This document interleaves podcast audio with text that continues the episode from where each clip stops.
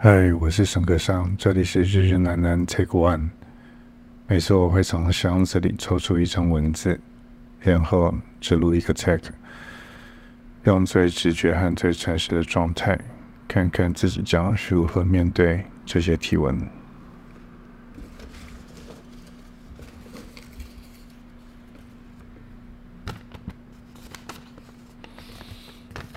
嗯，今天抽到的题目是：青春是什么？那个最独有、最让人怀念、最不想失去、不可复制的是什么？好，我再念一次，因为这个题目我也好像有好多问题在里面。青春是什么？那个最独有、最让人怀念、最不想失去、不可复制的是什么？也就代表这个提问期待得到的应该是一个，因为他用“最”嘛，最独有、最让人怀念、最不想失去、不可复制的是什么？也就代表要用一个概念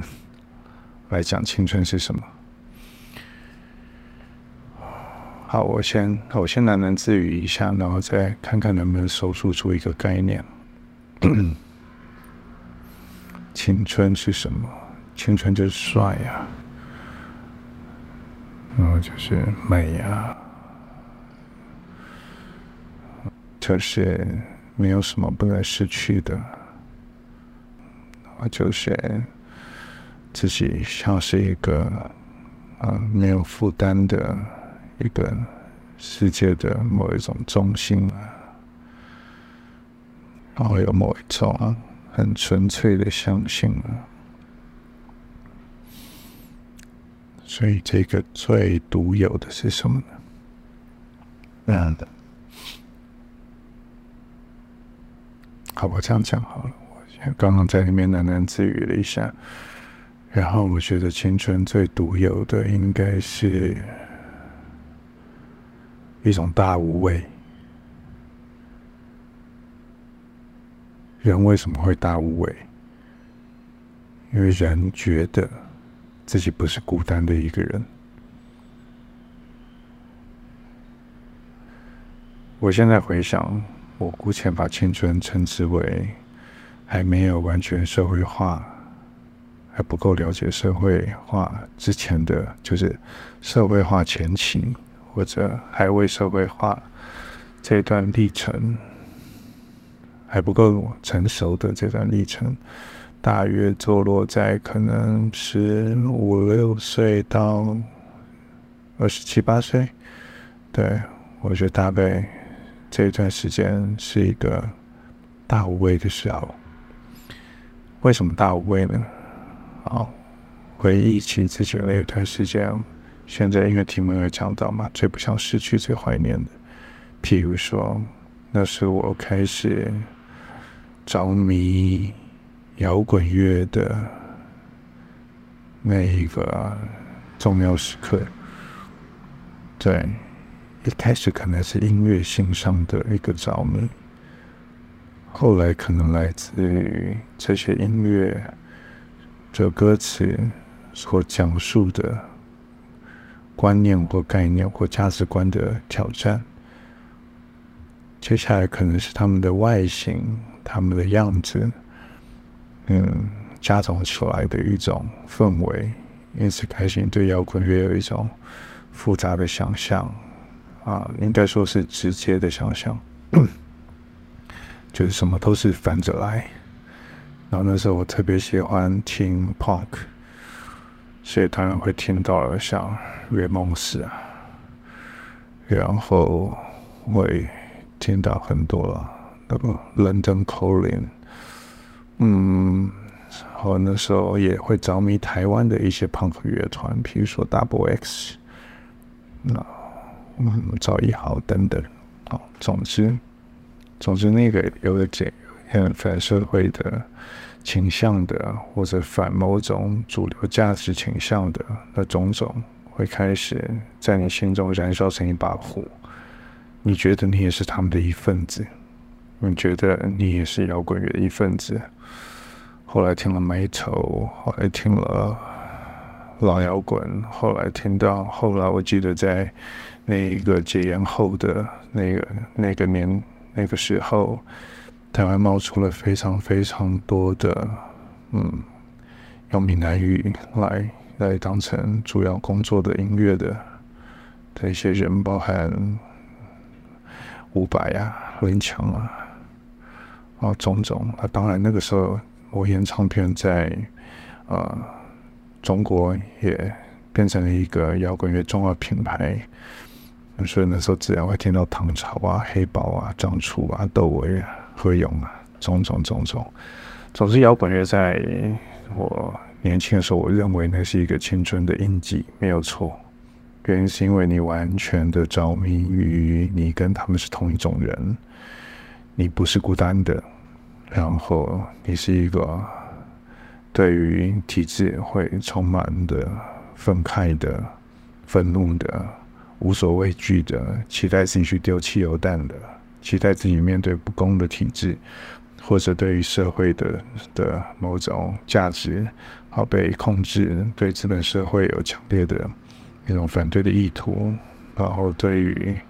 开始蔓延，开始蔓延到你对政治情势的的的好奇，政治情势的你想要站在一个永远弱势的那一方，你对社会主义有满满的理想的幻幻想，然后你会开始在乎。公运开始在乎农运，然后你会开始对于呃国家体制的改变的改革会充满兴趣，你开始走上街头。然后原因很简单，你无所畏惧，因为你觉得你拥有的信念跟信仰，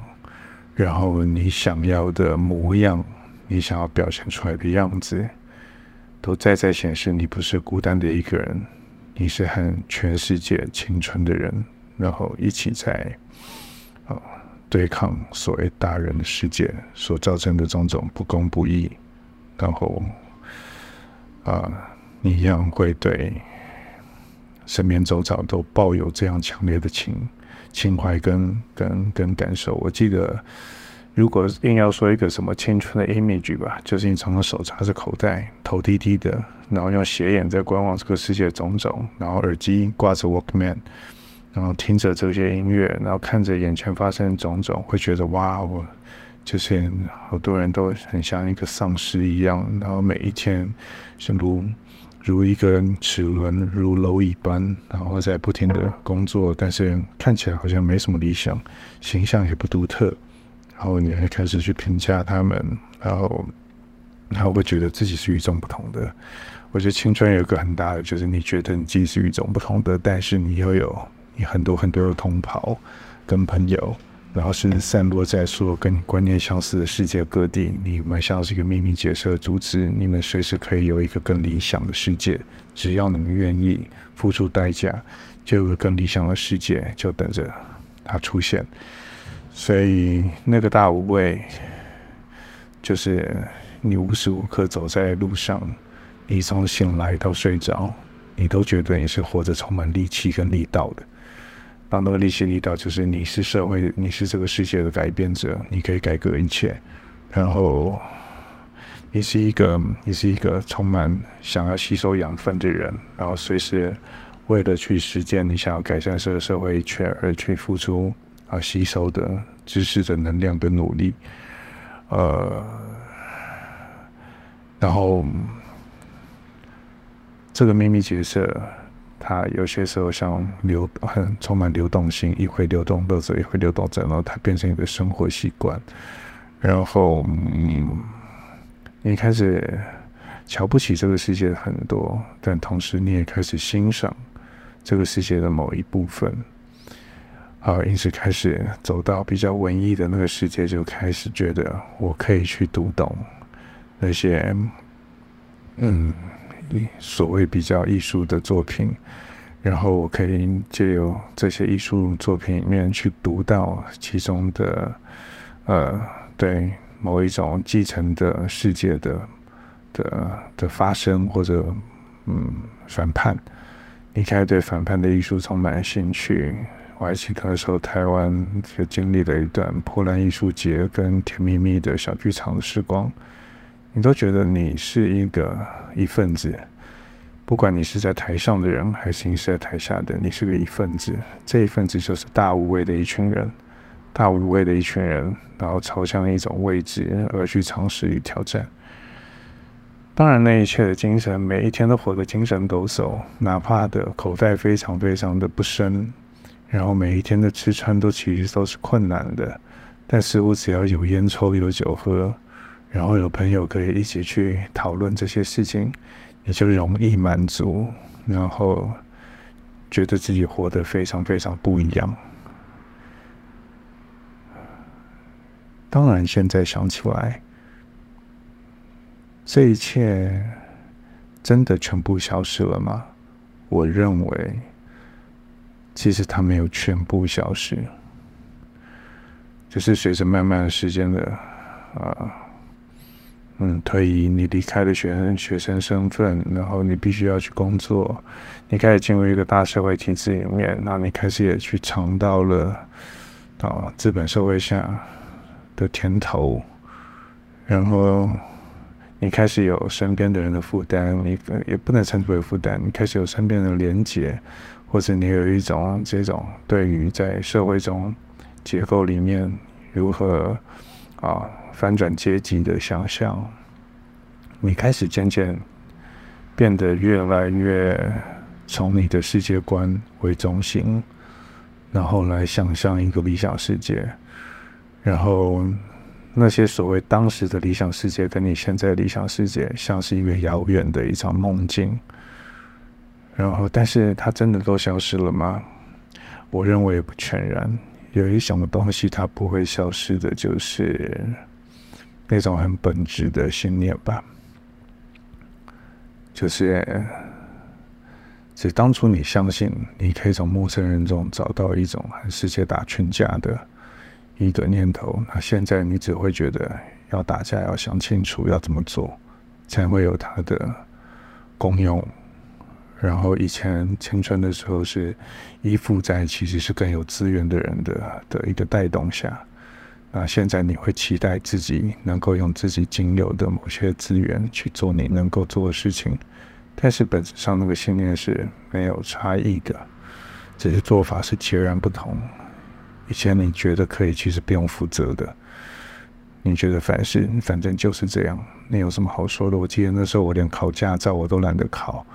然后，任何的事情都可以轻易的归咎于一种国家体制的一种社会化的控制，这样的东西都容容易让你不满。现在的不满会变得比较深沉，然后会期待他用呃可被可可被见的方式，然后产生。那是一种事故，那也是一种逃避，都有可能。对，但是那个基础信念是不会变的。就青春时期养成对世界的看法，即使过了几十年，我不认为它会，它会所谓的消失。嗯，但是刚刚回到原点，什么是最独有、最让人怀念、最不不想失去、不可复制的？我觉得就是那个大无畏吧。哦，当初觉得我我永远有同志，然后所以我们就干今天，我们这个礼拜就干这件事，我们这件事情干完了，然后再说。现在当然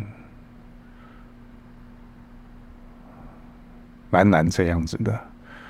你现在会瞻前顾后，你现在会左思右想，你现在会权衡轻重，你现在会分配比例，然后你现在会。做有有一定的节奏跟控管，所以你变成一个嗯，知道怎么运转机器，而不是青春时那个容易失控的机器，随意就可以点燃，也随意就可以抛锚的那一个机器。现在变成一个你希望它稳定运转的一个机器，啊，所以青春当然会消失。然后青春中的有一些元素，当然也一定会消失。但是现在这个年纪的我，大概只并不会有一丝一毫想要抓住什么青春的尾巴，呃，